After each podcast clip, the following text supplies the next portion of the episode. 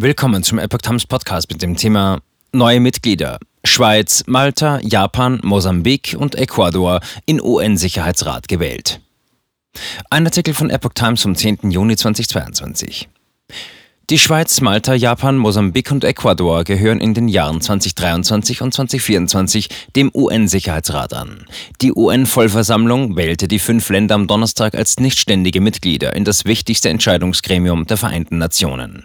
Wir werden zusammen mit den anderen Mitgliedern des Rates unser Bestes geben, damit er effektiv arbeiten kann, sagte Japans Vizeaußenminister Odawara Kiyoshi nach der Abstimmung. Japan wurde mit 184 von 193 Stimmen gewählt, die Schweiz erhielt mit 187 Stimmen, Mosambik 192, Ecuador 190 und Malta 185. Die Schweiz und Mosambik werden zum ersten Mal im UN-Sicherheitsrat vertreten sein. Der Schweizer Bundespräsident Ignacio Cassis kündigte an, sich im Sicherheitsrat für Frieden in der Welt einzusetzen und als neutrales Land zu Kompromisslösungen beizutragen.